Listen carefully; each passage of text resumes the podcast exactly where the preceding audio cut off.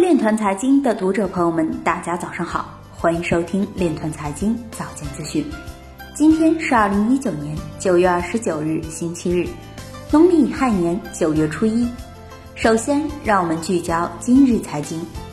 美国国土安全部向一家奥地利公司授予十四点三万美元，以开发区块链安全技术。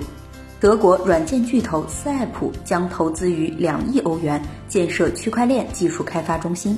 江西裕民银行董事长表示，将探索区块链等技术应用场景，推进业务运营数字化进程。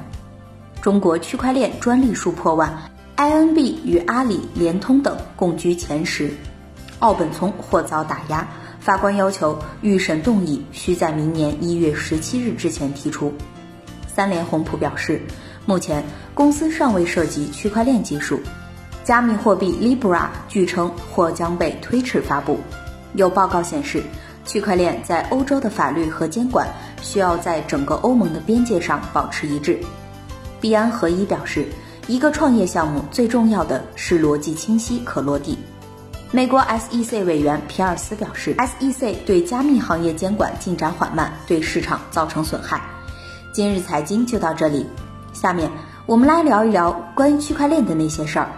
中国人民银行南昌中心支行发布了题为《提高风险防范意识，警惕虚拟货币诈骗》的文章。文章表示，近年来虚拟货币不断的引发关注。目前，各类虚拟货币都是非法定货币，不具有法偿性和强制性等货币属性，不具有与货币等同的法律地位。不能也不应作为货币在市场上流通使用。一部分发行者和交易者依托互联网，借助交易平台对虚拟货币进行炒作；更有甚者，借助虚拟货币概念从事传销、诈骗等非法活动。我国已明令禁止虚拟货币和法定货币的直接交易，各金融机构、支付机构。